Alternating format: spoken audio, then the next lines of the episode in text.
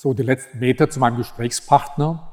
Er ist vom Gymnasium geflogen, hat das Studium abgebrochen, mit 18 seine erste Firma gegründet, mit 25 pleite gegangen, danach die weltweit führende Software für digitalen Fotoservice entwickelt. Er ist europäischer Seriengründer, einer der führenden Start-up-Köpfe Europas und Juror bei Die Höhle der Löwen. Mein Gast, Frank Thelen. Ja, Frank, wir sitzen hier in Bonn, direkt am Rhein, in deinem neuen Büro, Freigeist. Sinnigerweise heißt ja auch die Straße, in der hier die Büros habt, auch Josef Schumpeter Allee. Ja. Man muss jetzt wissen, wer das eigentlich war, war ein österreichischer Nationalökonom. Und ja. er hatte 1942 bereits diese ähm, äh, was hat er genannt? Kreative Zerstörung. Kreative Zerstörung, was mit Disruption und allem zu tun hat. Das ja. ist auch unser Thema heute. Ja. Äh, speziell geht es natürlich hier um dein Buch, Frank Thelen, die Autobiografie. Jetzt bist du 42 Jahre alt, da sagt man natürlich, okay, 42 Jahre, schon eine Autobiografie. Was und dann habe ich ja schon unseren Zuschauern erzählt, was bei dir alles im, äh, im Leben passiert ist. Also ja. man muss eigentlich damit äh, rechnen, dass in zehn Jahren schon eine Fortsetzung damit kommt, vermute ich mal. Also äh, ja, erstens die Frage ist berechtigt, warum mit 42 eine Autobiografie? Weil ich einfach ähm, sehr, sehr viel ähm, erlebt habe. Auf der anderen Seite fragst du mich gerade, wird es eine, ein äh, Update dieses Buches geben? Würde ich heute sagen erstmal nein, hm. weil es viel, viel, viel mehr Arbeit war, als ich das gedacht habe. Und dieses ja. Projekt ist wirklich äh, sozusagen explodiert ja. ähm, vom Aufwand her. Und deswegen bin ich sehr froh, dass dieses Buch jetzt da ist. Und das ist erstmal das Buch ja. und äh, ich plane kein weiteres. Ja. Man überlegt sich natürlich bei so einem Interview, was fragst du denn Frank zuerst? Du ja. hast schon eine ganze Menge äh, Interviews geführt, äh, gehe ich mal davon aus. Und ich habe, denke ich, zumindest zwei spezielle Fragen äh, für dich. Die eine, ja, ja äh, denkst du so an selbsterfüllende Prophezeiungen? Glaubst du, dass es sowas gibt oder dass Dinge eintreten, die man schon mal formuliert hat und die treffen genau deshalb ein, weil man sie hier formuliert hat? Ich glaube ja, also dieses äh, Self-Fulfilling Prophecy ähm, ist, äh, funktioniert, weil man sich ja selber dann das Ziel. Genau, also wir wollen das jetzt nicht philosophisch machen, das ja. hat einen anderen Hintergrund, denn ich habe eine Aussage in deinem Buch entdeckt, nämlich auf, 200, auf Seite 237 schreibst du folgendes. Deutschland liegt im Vergleich der 35 größten Volkswirtschaften der Welt beim Thema Digitalisierung auf Platz 17. Und jetzt kommt der entscheidende Satz. Bei der Fußball-WM hieße das in der Vorrunde ausgeschieden. Jetzt hast du ja dein Buch vor der ja. WM geschrieben. Ja, ja. Also da trägst du irgendwie eine gewisse Mitschuld. Ja? Du hast das ja irgendwo ja, ja, ja, genau. ja. ja die, die Nationalmannschaft hat auch jeder eine Kopie bekommen. Nein, nein, das ist nicht böse.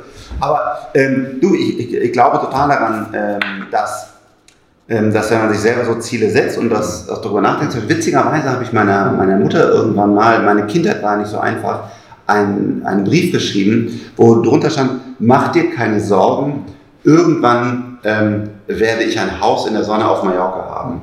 Und ähm, heutzutage habe ich das und meine Mutter ist jetzt gerade ja. da. Äh, also ich glaube schon so ein bisschen an das, was man selber sich so denkt und sagt, das ist mein Ziel, das möchte man gerne erreichen, dass man das dann noch eher tut. Ja. Also ein bisschen vorsichtig sein äh, zukünftig mit solchen Prophezeiungen, zumindest was Fußball an. Zweiten, oh Achtung, ich habe noch eine wichtige ja. Prophezeiung drin. Weißt du, was die ist? Die ist noch viel schlimmer. Nein, die heißt? Die zweite Prophezeiung, die ich in dem Buch mache, ist, ähm, dass Bitcoin auf 0 Dollar geht. Auf 0 Dollar geht? Auf 0 Dollar geht. Warum? Ich glaube, dass die, die Blockchain ähm, noch korrekter ein Distributed Ledger, äh, den ich hier auch in dem Buch sehr genau ja. erkläre, wie er funktioniert. Da kommen wir nachher nochmal gleich drauf. Dass der, der unter Bitcoin liegt, veraltet ist ja. von der Technologie her und deswegen so viel Energie benötigt und noch viele andere Nachteile hat. Und eine der Kerneigenschaften von einem System, das auf einem Distributed Ledger aufgebaut ist, ist, dass ich es nicht über Nacht aktualisieren kann, wie ich es bei einer zentralen Datenbank tun kann. Und der Bitcoin einfach als, als Währung wird, wird nicht funktionieren, weil er nicht die richtige Plattform darunter ja. hat. Und dann gibt es die Leute, die sagen, ja, ist ja egal, das wird ein Goldspeicher. So wie im Gold hat er auch keine ja. richtige Funktionalität. Wir haben jetzt nicht alles wie Goldschmuck oder so, sondern ähm, das ist einfach das ist der Goldpreis, der ist so. Und an diesen toten digitalen Speicher, weil man einfach sagt, das ist der Bitcoin, der ist so quasi die Goldwährung. Ja. Ähm, an dieses Konzept glaube ich nicht. Und deswegen glaube ich, dass Blockchain und Distributed Ledger sehr, sehr groß werden aber dass der Bitcoin als Währung an sich keine große Zukunft hat. Okay, interessante Auswahl. Zweite äh, Frage, Quizfrage. Und zwar ein Satz. Wer hat diesen Satz formuliert? Mal ein Hinweis, eine sehr bekannte Persönlichkeit. Ja. Die hat nämlich gesagt, ich bin ein Gesamtkunstwerk. Weißt du, von wem der Satz ist? Nein. Überraschung das von dir selber. Ich habe nämlich ein bisschen recherchiert. Bei einem Interview mit dem Wirtschaftsforum hast du genau diesen Satz, ich weiß nicht welche Frage. Aber im Grunde, es ist, Frank, das ist gar nicht übertrieben. Also wenn man dein Buch äh, liest, man hat wirklich den Eindruck, das, was du erlebt hast, das, was dann daraus geworden ist, nach einigen Pleiten, dann, was du aufgebaut hast, das hat schon ein bisschen so ein Ogu von Gesamtkunstwerk. Also ganz daneben liegt man sicherlich nicht. Äh, die Unterzeile deines Buches heißt ja auch Start-up-DNA, also mhm. machen, äh, hinfallen, aufstehen, die ja. Welt verändern. Im ja. Grunde auch ein Satz, der dich mehr als jeder andere Satz wahrscheinlich äh, beschreibt. Was ist denn wirklich notwendig? Das hört sich jetzt erstmal sehr simpel an. Machen, hinfallen, aufstehen, die Welt verändern. Hört sich leicht an, aber ist es wirklich so leicht, äh, das in die Praxis umzusetzen? Ähm, ganz im Gegenteil, ähm, sondern es ist eigentlich sehr, sehr, ähm, sehr, sehr hart hinzufallen und, und äh, immer wieder aufstehen zu müssen. Und deswegen ist auch die einzige Möglichkeit, wie man das machen kann, indem man für das Produkt oder für seine Mission so sehr brennt, dass einem alles andere total egal ist. Also es geht gar nicht darum, Ruhm zu haben, reich zu werden oder sowas, sondern es geht wirklich darum, ich möchte zum Beispiel jetzt bei, bei Lilium Aviation, dieses Team wollte diesen, diesen Jet bauen oder bei Neufund, die wollten einfach das Equity Blockchain. Blockchain kommen oder was auch immer. Und die sind dann von dieser Mission getrieben und denen ist einfach total egal, ob sie dabei reich oder berühmt oder was auch immer oder coole Partys feiern, das ist denen alles total egal. Und es geht nur um das Produkt. Und dann ist man bereit, wenn man hingefallen ist, auch wieder aufzustehen, weil man halt einfach sagt, das muss ich jetzt unbedingt bauen. Ähm, dein Leben erzählst du ja hier sehr, sehr ausführlich. Vielleicht noch mal ganz kurz, wie bist du das geworden, was du heute bist? Ein Satz ist mir noch in Erinnerung, als du die Realschule besucht hast. Du ja. hast immer schon mal ein bisschen nebenbei mit Informatik zu tun gehabt, aber dein damaliger Informatiklehrer gab deinem Vater den Ratschlag, ähm, Herr Thiel, Ihr Sohn kann alles machen, nur nichts mit Informatik. Dann ja. hast du ja irgendwann die äh, immer noch führende Software für digitalen Fotoservice entwickelt. Ja. Immer noch weltweit führend, glaube ich. Glaube ich ja. In dem mhm. Bereich, ja. Also wie ist das so alles nacheinander passiert? Wir haben hier in deinem Büro auch Skater, das hat ja ja. gar nicht über was ja auch leidenschaftliche Skater geworden, aber was hat dich wirklich so geprägt? Wie bist du das geworden, was du heute bist? Was waren die prägenden Erlebnisse, wo du genau wusstest, okay, das packe ich auch? Also, das, das prägendste ähm, oder ein richtiger Schritt war, dass ich hier in Bonn ein Team kennengelernt habe, damals war ich 16 Jahre alt, das das erste Bildschirmtelefon der Welt entwickelt hat. Und die Idee war damals, es gab gar kein Internet, sondern es war noch Point-to-Point, ISDN-Kanalbündelungen. Da war ein Team, das hat dann ähm, die Software und Hardware und so weiter entwickelt, um wirklich, dass man, dass man das, was man heute als FaceTime oder Skype oder was auch immer kennt, damals schon entwickelt hat. Und ich habe gesehen, dass ein kleines Team, das Tag und Nacht arbeitet, mit Herzblut, das umsetzen kann. Und das ist dieser, dieser Virus, du kannst die Welt verändern. Die meisten Menschen laufen jeden Tag durch die Welt und akzeptieren die Welt, wie sie ist. Wenn man Macher, Unternehmer, wie immer man das nennen will, ist, dann sagt man, der Zug ist zu spät, wie kann ich das ändern?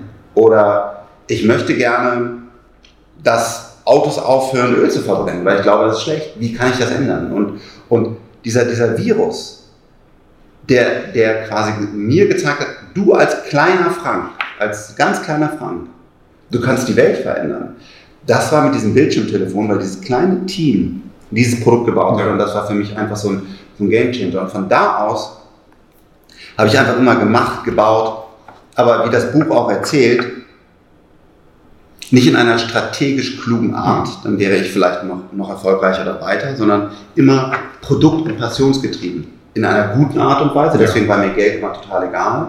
In einer schlechten Art und Weise, weil ich so oft gescheitert bin, weil ich so blind auf die Technologie einfach gesetzt habe und halt so viel Umwege gehen musste, ähm, bevor, bevor ich halt äh, da bin, wo ich heute bin. Ja.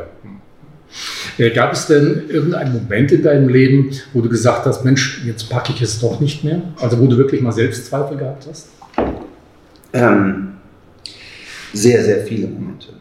Das eine ist auf der persönlichen Ebene, hatte ich schon in, in, in der Jugend äh, wirklich mich intensiv damit auseinandergesetzt, kann ich überhaupt jemals eine Frau davon überzeugen, äh, mit mir das Leben zu verbringen. Äh, da habe ich, weil damals waren Programmierleute nicht so cool, ja, da gab es noch keinen Elon Musk und keinen Mark Zuckerberg, sondern da waren wir eher die Idioten. Also das in der, in der, hatte ich in der Jugend schon Selbstzweifel. Und danach natürlich, wenn so ein, wenn du, wenn mit einer ersten Firma bin ich ja richtig brutal pleite gegangen und hatte dann auch noch eine Million Schulden. Das sind Momente, da zweifelst du nicht, du, dann, dann verzweifelst du an dir und dann musst du auch noch nach Hause gehen, deinen Eltern sagen, äh, ich habe alles zerstört, was ihr jemals aufgebaut habt. Also das sind, ähm, da war's, da gibt es viele, viele Momente, ähm, die richtig schrecklich waren. Ja. Gut, aber wie hast du es dann geschafft? Einfach gesagt, okay, ich packe es einfach eben und das einmal mehr aufstehen dann? Oder gab es so ein Schlüsselerlebnis oder gibt es so eine Art Geheimnis, wo man sagen kann, okay, genau mit der Einstellung packst du das wieder? Wie wichtig ist war dir Unterstützung? Ich, glaub, ich glaube, wichtig, also entweder Freunde oder Familie oder so Leute, die einen dann, dann emotional ähm, wieder aufbauen, sind, glaube ich, sehr wichtig. Ich glaube aber, jeder muss seinen Weg raus selber finden. Mein Weg raus, der auch nicht so geschickt ist, ist die Technologie immer gewesen. Weil ich saß da zum Beispiel, war finanziell völlig pleite, aber habe gesehen, hey, da kommt ja diese neue Technologie. Und habe dann einfach angefangen zu programmieren und zu machen und zu tun. Habe dabei total vergessen, dass ich ja eigentlich noch überschuldet bin. Und habe einfach wieder gebaut und gemacht und getan. Und das ist das, was mich halt immer motiviert hat. Aber es wäre natürlich besser gewesen, sauber zu reflektieren, wo bist du gerade gelandet? Warum bist du selber als Kerl trotzdem in Ordnung und kannst es wieder los? Also, ähm, aber das hat mir damals gefehlt, ich weiß nicht, ob ich das heute könnte, dieses saubere darüber nachdenken, zu reflektieren, warum bist du in die Situation reingekommen, wie kannst du rauskommen, sondern ich war einfach immer nur im Guten wie im Schlechten von dieser Technologie getrieben. Welchen Tipp würdest du den Gründern geben, wenn sie in so einer Situation stecken? Also erstmal würde ich allen Gründern, äh, würde ich sie sogar von Herzen bitten, kommt niemals in diese Situation. Wohnt bei den Eltern, wohnt bei Freunden, esst Cornflakes, äh, fahrt von mir aus sogar ohne Ticket Bahn, was auch immer ihr tun könnt aber unterzeichnet keinen Kredit, den ihr nicht innerhalb drei bis vier Jahren mit einem normalen Gehalt zurückzahlen könnt. Da muss man sagen, dann hat eure Idee nicht funktioniert. Wenn ihr nicht das externe Kapital bekommt oder mit dem, was ihr habt, es noch ein Stückchen weiterbringen könnt, dann hört auf. Ich habe halt den Fehler gemacht, wie, wie andere auch, und bin einfach zu tief reingegangen. Irgendwo muss auch ein guter Unternehmer mal einen Schlussstrich finden und sagen, jetzt ist das Ganze gescheitert. Kommen wir mal zur Gegenwart. Äh, als Investor hast du mit deinen beiden Partnern in der Firma Freigeist, warst du bei etlichen Firmen erster Investor. Mhm. Und ich habe äh, gelesen, das war Wunderlist dabei, Mein Taxi, Lilium Aviation und Little Lunch. Mhm. Du hast ja auch eine Food Family, das heißt, du hast in viele Startups investiert, die mit Nahrungsmitteln, Lebensmitteln ja. oder Ähnliches zu tun haben. In diesem Jahr erreichst du bereits einen Umsatz von knapp oder über 100 Millionen, äh, wie ich gelesen habe. Nach welchen Kriterien sucht ihr denn eure Beteiligungen aus? Oh, das ist sehr verschieden. Ähm, wir haben einmal das Geschäft hier, sage ich jetzt mal visuell, hier an diesem Tisch, an dem wir hier gerade sitzen. Das ist mein Freigeistbüro. Wir hatten auch äh, gerade hier wieder äh, ein neues Team, das wir bald vorstellen werden. Ähm, hier. Und hier machen wir tiefgreifende Technologie. Da ist ein Beispiel Lilium ähm, Neufund, mhm. ähm, wo wir sagen, da wird eine, eine, eine der Technologien, die ich auch ähm, genau hätten, äh, das ist wirklich auch nach dem wir arbeiten, das ist diese, diese, diese Map hier, ja, nachdem wir sagen, das sind eigentlich Technologien der, der Zukunft, ja. auch nichts Vertrauliches. Jeder kennt das, künstliche Intelligenz, Blockchain, 5G, was da alles kommt. Ja. Und in diese tiefgreifenden Technologien ähm, investieren wir, um große Technologiekonzerne hoffentlich aufzubauen. Das ist das, was wir mit Freigeist machen. Daneben habe ich aber ein Hobby, das ist die Höhle der Löwen, die Fernsehshow. Ja. Und das ist eine andere Situation. Da investiere ich in Consumer Products, ähm, die von einer Fernsehshow profitieren, also dann den Marketing-Effekt gut äh, nehmen können ja. und dann verkaufen können. Und ähm, da hat sich rauskristallisiert, dass hier Food besonders gut äh, funktioniert. Und da haben wir mittlerweile eine Food Family. Wir haben äh, knapp äh, zehn Food Startups. Ja. Und äh, das ist von, von Eiscreme über Gewürze, über Biosuppe, über äh, fertig, also komplette Gerichte, die wir wirklich äh, frisch zukochen und direkt dann auch in der Kühlkette an den Kunden bringen. Da haben wir ganz, äh, ganz viele verschiedene Sachen, aber das wird es und gibt es auch exklusiv und nur in dieser Fernsehshow. Alles, was wir ansonsten mit Freigeist machen, muss hier hinten in diese Mappe reinpassen. Also muss künstliche Intelligenz, muss VR, muss Blockchain, was auch immer, muss wirklich ja. eine disruptive Technologie als, als Triebfeder dahinter haben. Was sind denn die spannendsten äh, Startups, die du bisher realisiert hast? Also in die wir investieren durften, ich habe ja die Entscheidung getroffen, nachdem ich Du, The Document App, wir ein Pivot zu Scanbot gemacht haben, weil das Unternehmen nicht funktioniert hat, die jetzt hier auch bei uns im Büro sitzt und jetzt sehr erfolgreich unter einem neuen CEO ist, habe ich ja gesagt, ich lasse das Lenkrad los und unterstütze nur noch andere Unternehmer. Also ich selber bin kein direkter Unternehmer mehr, der an der ersten Front mit segelt, sondern ich stehe dahinter und unterstütze andere Unternehmer. Ähm, hier muss man ganz klar sagen, zwei, zwei Beispiele. Ähm, so, so ein Lilio Aviation, wo ein Team in, in München äh, den ersten Elektrojet der Welt baut, der wirklich vertikal startet und landet und dann einen Transitionsflug hat, Leute von A nach B ohne Emissionen bringt, in einer sehr hohen Sicherheit mit 300 km/h Geschwindigkeit. Das ist wahrscheinlich so once in a lifetime äh, Investment. Ja. Wir haben ja dann auch sehr schnell dort äh, 100 Millionen ähm, aktiviert als Kapital. Das ist sicherlich schon sehr verrückt. Aber auch ein Ankerkraut. Ein Ankerkraut ist eine Gewürzmanufaktur in Hamburg. Alle haben gesagt, der Gewürzmarkt ist ganz klar dicht durch einen, einen Player, der irgendwie 80, 90 Prozent des Marktanteils hat. Und wir graben jetzt richtig den Marktanteil ab und ist hochprofitabel, äh, macht sehr viel Umsatz. Und das ist natürlich auch interessant zu sehen, wie man auf einmal mit, mit Passion, so ein bisschen mehr Drive, ein bisschen besseren Design und mehr Herzblut, so, so ein Riesenkonzern auf einmal echt so langsam die, Markt, die Marktanteile wegnimmt und sagt, jetzt das Regal nicht mehr von so, sondern jetzt das Regal von Ankerkraut. Ja. Also ähm, beides sehr verschiedene Welten. Ähm, ich bin sehr dankbar, dabei wirklich äh, außergewöhnlich erfolgreichen Startups dabei zu sein. Das ist ähm, ja unfassbar. Muss man, muss man, gehört auch viel Glück dazu, harte Arbeit. Ist schon sehr schön. Ja. Gab es denn eine Investition, wo du am Anfang restlos begeistert warst und die dann zum Reinfall wurde? Oder ja. klappt alles? Nein, nein, überhaupt nicht, überhaupt nicht. Also bei uns klappt erstaunlich viel, muss man sagen. Bei uns klappt sogar leider zu viel. Äh, das muss ich gleich erklären. Also, ja, also ähm, es ist so schwer vielleicht zu sagen. Man investiert und denkt, boah, das wird ein super Highflyer und dann, dann wird es doch wieder schwieriger. Also ähm, jeden Tag habe ich mehr Respekt vor meinem Job als vorher. Wenn du mich jetzt zum Beispiel fragst, äh, Skateboard fahren oder was ich früher gemacht habe, da wurde man besser. Hm. Weißt du, am Anfang kam ich die zwei Stufen nicht runter und dann war es ganz sicher und dann kam das. Aber mein Job als Investor, den empfinde ich jeden Tag als, als schwieriger, komplexer. Weil es wirklich eine der, der schwierigsten Aufgaben ist, den Menschen oder die Menschen als Gründerteam zu verstehen, die Technologie richtig einzuschätzen, wo geht sie hin, ähm, den Markt, die Finanzierung, alles ist ein so komplexes Schachbrett, was dir vor dir liegt, was Gut-Feeling braucht. Also ist das ein guter Typ, macht er das? Auf der anderen Seite auch knallharte Analyse, wie groß ist der Markt wirklich, wer kommt da rein? Also umso besser man vorhersagen will, ob ein Investment funktioniert oder nicht, das ist wirklich, äh, das ist ein Ding, da habe ich wirklich äh, ganz, ganz großen Respekt vor. Und ähm, ich habe gerade gesagt, wir sind sehr erfolgreich, sind wir auch.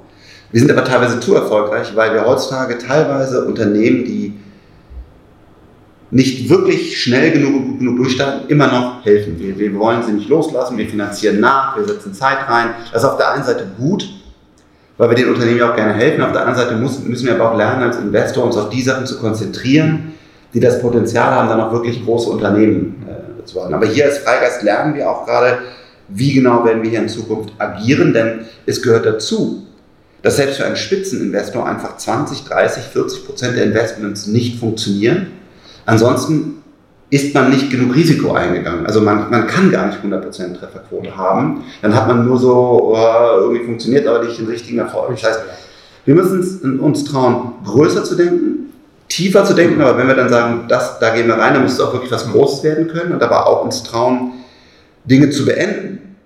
Wenn wir sehen, dass es eigentlich so langsam vor sich hin segelt und doch nicht das, das Wachstum und das Potenzial zeigt, was wir uns erhofft haben. Ist mit der TV-Sendung Die Höhle der Löwen nochmal so ein richtiger ja, Anstoß gekommen an Investments? Oder wie hat es dich selber verändert? Inwieweit verändert Äh, hat das die Sendung Frank Thelen verändert? Bist du der gleiche geblieben oder merkt man jetzt, du wirst überall angesprochen? Ja. Also erst Hobbyfaktor und zwar gerade hier in Köln, Bonn natürlich auch, ja. Kennt sich wahrscheinlich jeder hier. Ja, das ist egal. Also es ist deutschlandweit oder im Dach, Dachraum. Ne? Ähm, der Punkt ist, erstens, ich hoffe, dass ich mich nicht verändert habe. Aber das müssten dir Leute äh, wie Marc und Alex sagen, mit denen ich seit, seit 20 Jahren zusammenarbeite oder meine Frau oder, oder enge Freunde.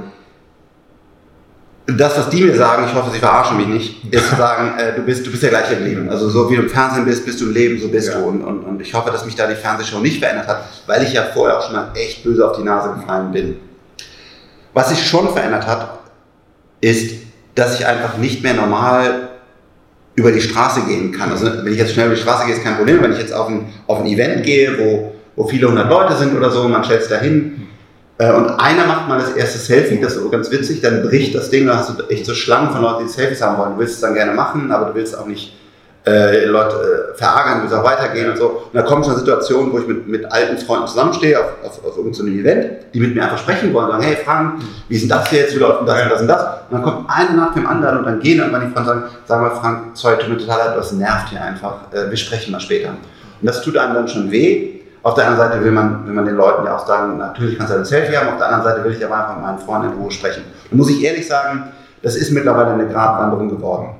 Was aber das Tolle ist, durch die Bekanntheit kann ich Türen schneller öffnen. Also ich habe ein Logistikproblem oder ich habe ein Problem, ähm, wo ich Zugriff auf eine gewisse Uni brauche oder ja. was. Da kann ich jetzt wirklich, natürlich auch nur im Dach. Also da hört es auch genau auf. Also weder in China, Amerika oder äh, auch schon Frankreich, überall nirgendwo. Also da bin ich quasi der, der gleiche Frank wie jeder andere Frank auch. Aber in der Dachregion habe ich schon den Vorteil, dass ich halt relativ schnell und gut äh, die, die Kontakte herstellen kann. Und das ist auch der große Vorteil von, von, von der Bekanntheit. Überhaupt nicht Deals. 99,999% der Deals, die reinkommen, landen bei uns in der Mülltonne. Das sind vielleicht Gründer, die gute Ideen haben.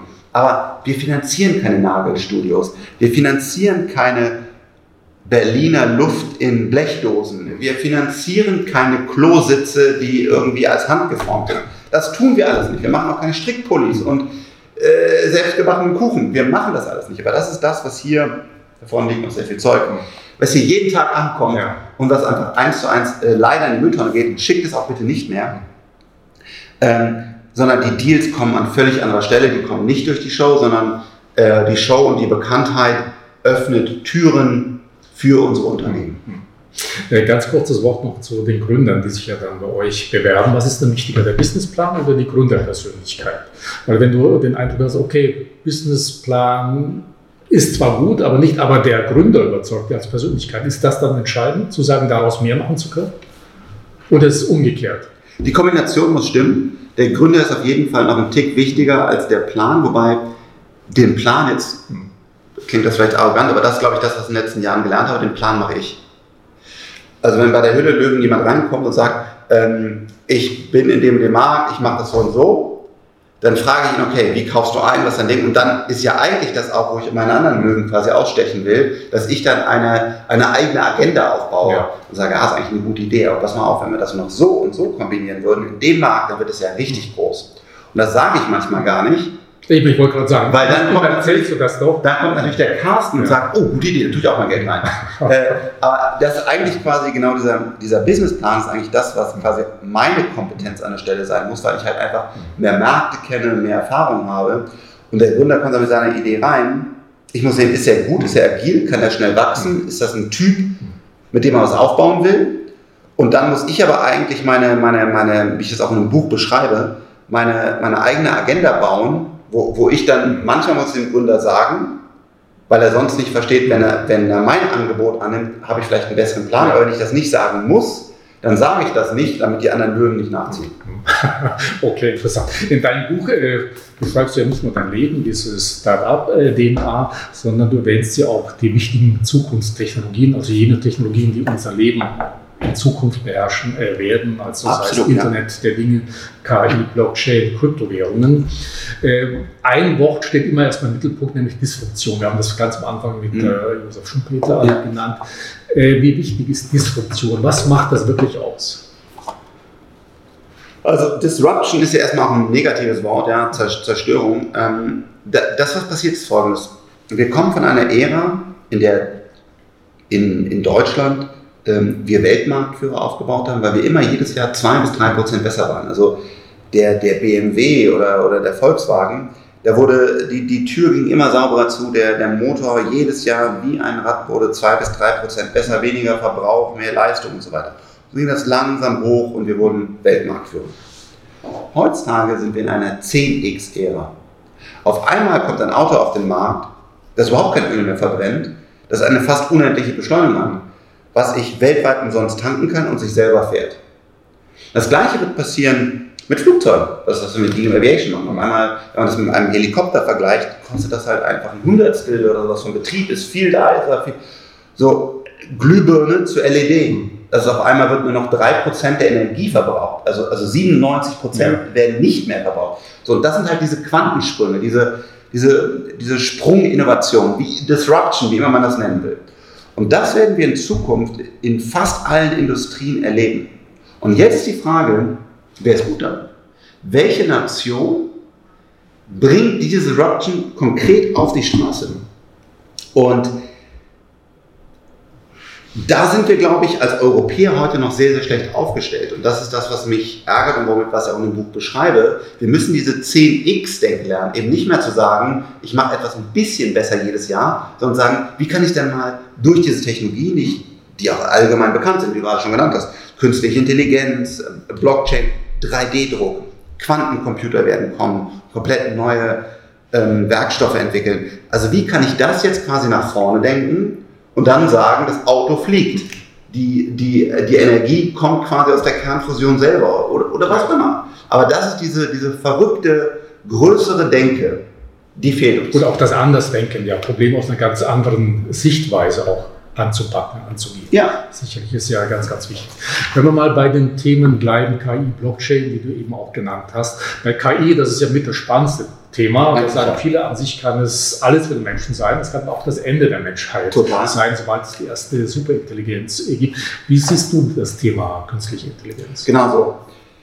Ähm, es ist die, die beste oder letzte Erfindung der Menschheit und ähm, es bringt unendliche positive äh, Seiten mit uns, dass wir ganz einfach, äh, dadurch, dass wir eine Watch haben und gemessen wird und mit künstlicher Intelligenz, wenn einer von uns beiden jetzt Gefahr läuft, einen Herzinfarkt zu haben, kann das die KI voraussehen und kann sagen, äh, bitte jetzt schon mal Notarzt rufen, weil ja, ja, oder hier dieses Gebäude, wie viel Energie das verbraucht, das kann man reduzieren, man kann Staus und so weiter. Man kann diese ganzen positiven Dinge aus der künstlichen Intelligenz rausholen aber auf der anderen Seite, wenn wir sie nicht gut einsetzen und leider würde ich sogar auch sagen kontrollieren, ähnlich wie Atomwaffen, dann kann sie auch wirklich im ganz drastischen Szenario das Ende der Menschheit sein. Also wir müssen jetzt anfangen, die Ethiken zu diskutieren. Wir müssen Philosophen, Politiker, Wirtschaftsleute an einen Tisch bringen und sagen, wie wollen wir das machen? Genauso wie wir damals uns auch bei Atomwaffen äh, an einen Tisch gesetzt haben. Und da gab es einen Atomwaffensperrvertrag. Wir bräuchten etwas Ähnliches in diesem Bereich.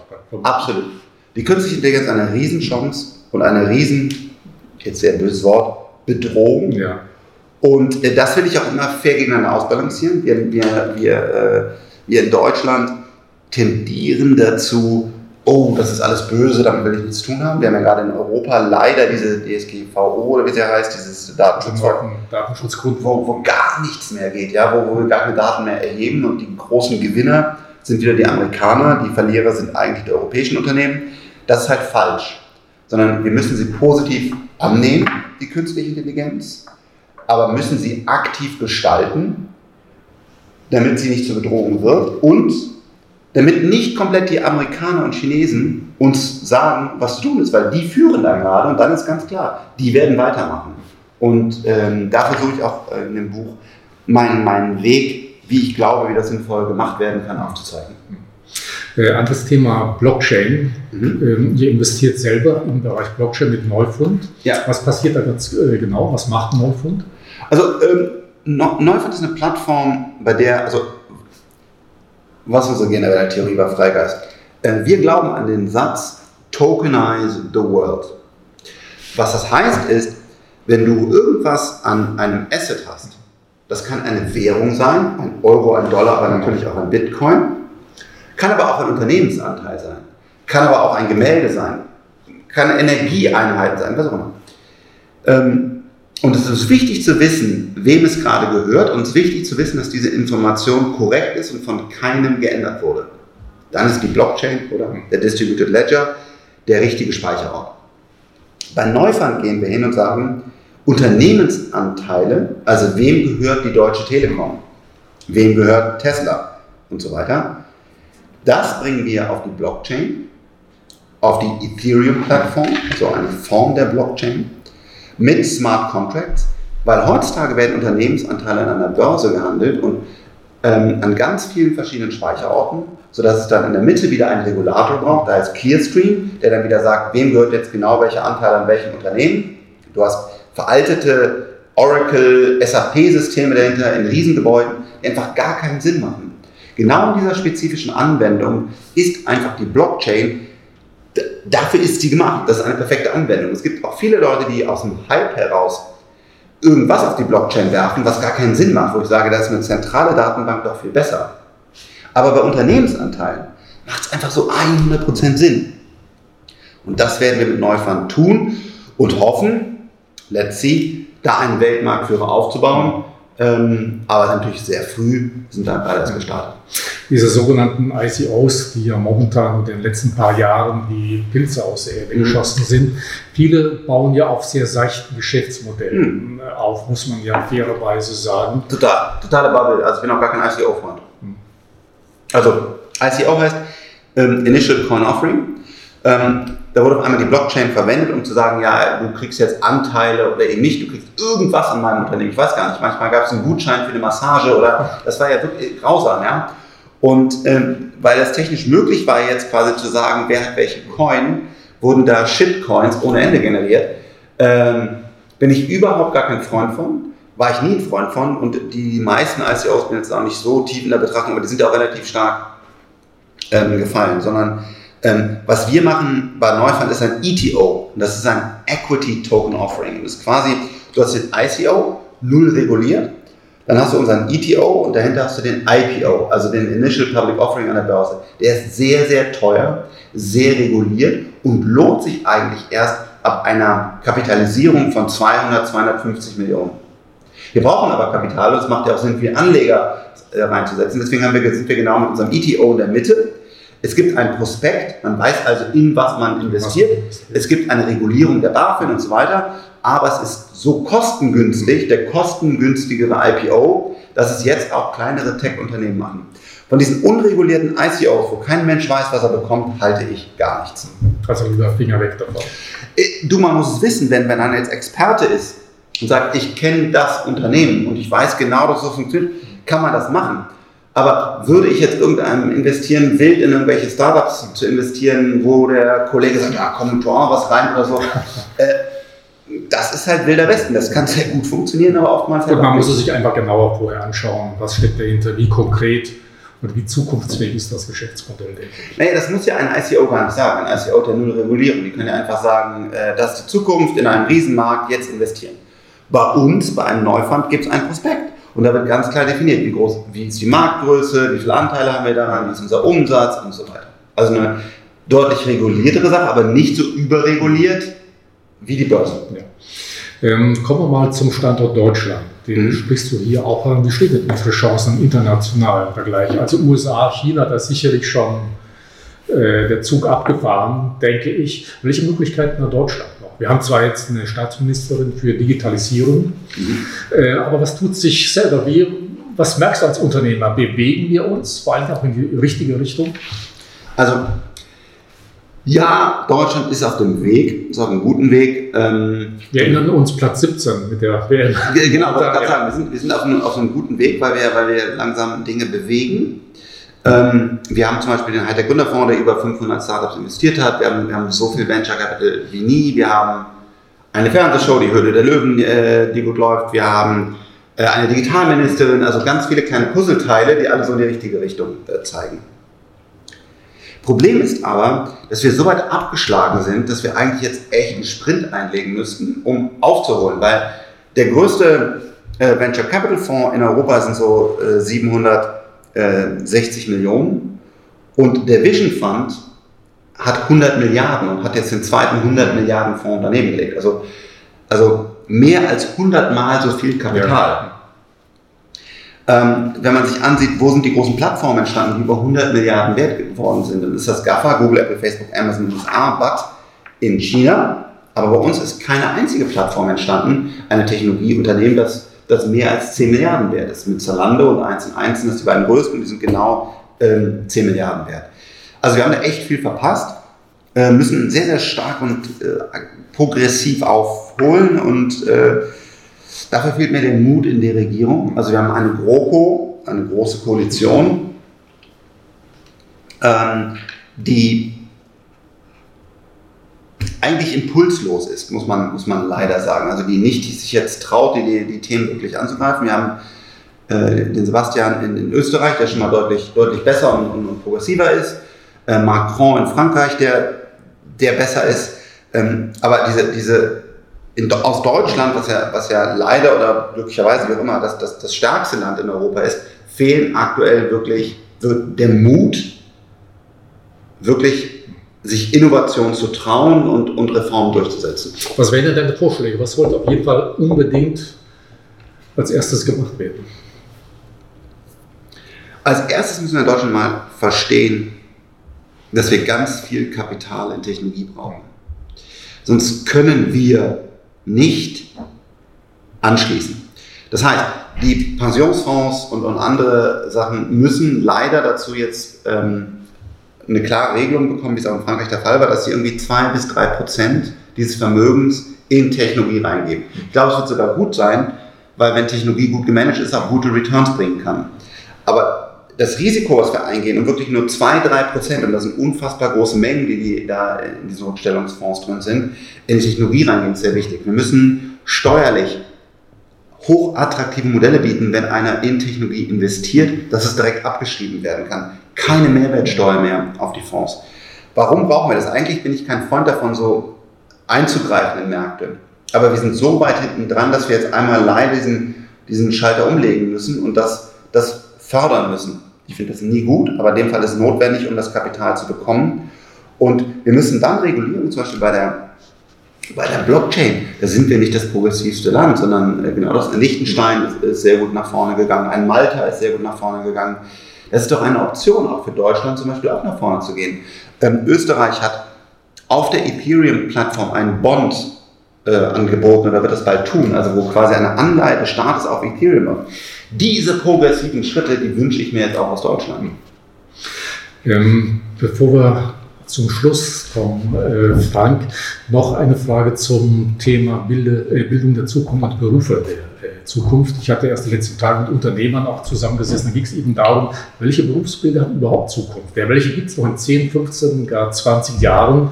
Und wir haben festgestellt, es ist sehr schwierig, einen konkreten Vorschlag äh, zu machen. Jack Ma sagt beispielsweise, wir sollten unseren Kindern gar nichts mehr lernen, zumindest nicht das, was Maschinen besser können, mehr schöne Künste, Sport, ja. Kultur, Musik.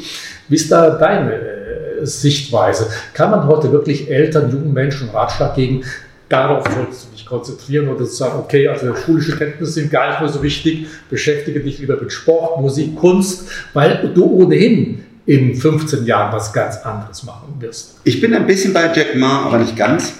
Ähm, ich glaube, wie sich das, äh, was, was ich äh, Eltern empfehle, ist, früher war es, glaube ich, so, ähm, dass man sich dann relativ früh zum Beispiel auf Mathematik oder Jura oder anders äh, spezialisiert und dann sehr tief in das eine Thema eingegangen ist. Ich glaube, was heute wichtiger ist, ist eine breite Bildung. Dass man als Mensch genau das, was der Computer nicht heutzutage nicht kann und ich glaube auch noch viele Jahrzehnte nicht kann, ein Gesamtverständnis von Dingen hat, von komplexen Dingen. Also wo geht die Menschheit gerade hin, woran hat sie Spaß, wie sind politische Systeme und so weiter, komplexe Dinge. Und dafür muss ich sowohl Geschichte kennen, muss aber auch ein bisschen Physik, ein bisschen Programmieren, Sport, wie kann ich, wie funktioniert mein Körper, Wirtschaft, ähm, Startups, die Themen, also breiter im Schulsystem die, die Themen mal kennenlernen und man kann relativ schnell ein Thema begreifen. Man wird dann nicht der Profi-Programmierer oder der Profisportler, aber man hat eine Idee davon, dass man, was das heißt. Wir müssen uns breiter aufstellen, Themen wie Latein, die tot sind, rausnehmen. Ähm, Sprache natürlich wichtig. Und, und dann muss man leider wirklich sehen, was kommt. Aber wenn man sein Kind gut vorbereiten will, dann muss es einfach möglichst viel erlebt haben, möglichst ja. viele Synapsen verbunden haben, um dann, dann was zu machen. Aber genau das werden wir in zehn Jahren noch selber programmieren. Ich kann es ja nicht sagen. Weiß ich nicht. Aber bringt euren Kindern Selbstbewusstsein, breites Allgemeinwissen bei und, und dieses Glücklichsein im Leben, wozu bin ich hier, woran habe ich Spaß, ähm, das, ist, das sind die wichtigen Themen. Das führt uns auch zur letzten Frage, eine sehr persönliche äh, Frage. Auch das solltest du mindestens einen Moment nachdenken. Ich erzähle jetzt gerne auch, warum ich diese Frage stelle, nämlich die Frage, was ist das Wichtigste, was andere Menschen über, über Frank Thelen wissen sollten? Ich erzähle auch, warum ich diese Frage stelle. Ich habe die mal vor zwei Jahren entdeckt bei YouTube. Sagte der Name Sam Burns etwas? Mhm. Ein äh, kleiner Junge, der dann 17 Jahre alt geworden ist, ein Amerikaner. Und der ist schon als Kind an äh, Progeria äh, erkrankt. Äh, das ist eine Genmutationskrankheit, also mhm. frühzeitige Vergreisung. Und da gibt es ein ganz tolles YouTube-Video auch, wo er einen Vortrag hält, gerade vor seinem 17. Lebensjahr auch. Ein paar Monate später äh, stirbt er. Oh. Und ein Journalist stellt ihm genau diese Frage. Was ist das Wichtigste, was andere Menschen über Sam Burns, jetzt in dem Fall über Frank Thiel, wissen sollte. Seine Antwort damals im Übrigen war, er sagte, dass ich ein sehr glückliches Leben führe. Wenn man dieses Video sieht, ja, und dann diesen Jungen dann, schon sehr eindrucksvoll. Deshalb stelle ich eben die Frage sehr gerne an Unternehmer, Investoren, um mal zu sehen, gibt es wirklich Dinge, wo man ein bisschen weiterdenken kann oder sollte. Also was ist das Wichtigste, was andere über dich wissen sollten? Ähm, aktuell, das mag sich ändern, aktuell, ich glaube, das Wichtigste, was, was äh, Menschen wissen sollten, ist, dass ich ähm, Technologie liebe und dass ich äh, mit, mit, mit, mit großartigen Menschen, die auch viel intelligenter sind als ich, wirklich wichtige große Technologie in Europa aufbauen will und dass ich keine Ambition habe, irgendwie weiterhin in, äh, in, im Fernsehen oder anderen Themen groß zu werden. Warum sage ich das? Weil viele sich fragen, was ist der Frank eigentlich jetzt? Ist das ein Dieter Bohlen, der irgendwie im Fernsehen diese Show macht? Oder ist es ein Elon Musk? Und ich bin kein Elon Musk, aber durch diese Aufmerksamkeit in den Medien, ähm, die viele Türen äh, geöffnet hat, ähm, glaube ich, verstehen mich viele falsch und sagen halt, der hängt ja den ganzen Tag im Fernsehen rum. Aber das, was wir tun, ist, wir sagen alle Fernsehthemen ab und wir haben sehr, sehr viele Möglichkeiten, große Fernsehsachen zu machen. Ich will es einfach nicht, sondern ich bin einfach der Frank, der hier in seinem Büro mit brillanten Köpfen die unterstützt, großartige Technologie zu bauen. Und ich bin kein, kein Medienmensch, das ist äh, nicht mein Thema. Frank, herzlichen Dank. War ein spannendes Gespräch. Ich bin ja. wirklich neugierig, ob es dann mal eine Fortsetzung ja. deines äh, Buches gibt. Für unsere Zuschauer noch der Hinweis, es ist wirklich ein sehr, sehr lesenswertes Buch. Also ich denke, Motivation pur ist da auch drin, vor allem für alle Gründer geeignet, aber nicht nur für Gründer, ich denke auch für all die Menschen, die sich mit Zukunftsthemen, mit Zukunftstechnologien äh, beschäftigen, um denen einen kurzen Abriss zu geben, was bedeutet Disruption, KI, Blockchain, Krypto, um da einfach mal einen guten Überblick zu haben. Vielen Dank. Das ist wirklich, äh, manche, das tut mir dann auch meine Seele weh. Manche sagen, das ist ein bisschen Bullshit-Bingo von allen Hype-Worten. Aber es ist wirklich so, dass ich versucht habe, diesen Hype rauszunehmen und die Sachen für meine Mutter verständlich einfach mal runterzubrechen und zu erklären, weil ich will, dass alle mit dabei sind und alle mit diskutieren zu KI und dass nicht irgendwelche Expertengremien sind, sondern diese Technologien, die da jetzt kommen, die betreffen uns alle und alle sollten mit dabei sein. Genau, und zumindest sollte man ein bisschen Bescheid wissen, genau. denn nur dann haben wir wirklich eine Chance, auch KI zum Guten oder zum weniger Guten wenden zu können. Also herzlichen Dank. Frank. Vielen Dank für das Gespräch. Dankeschön. Ciao.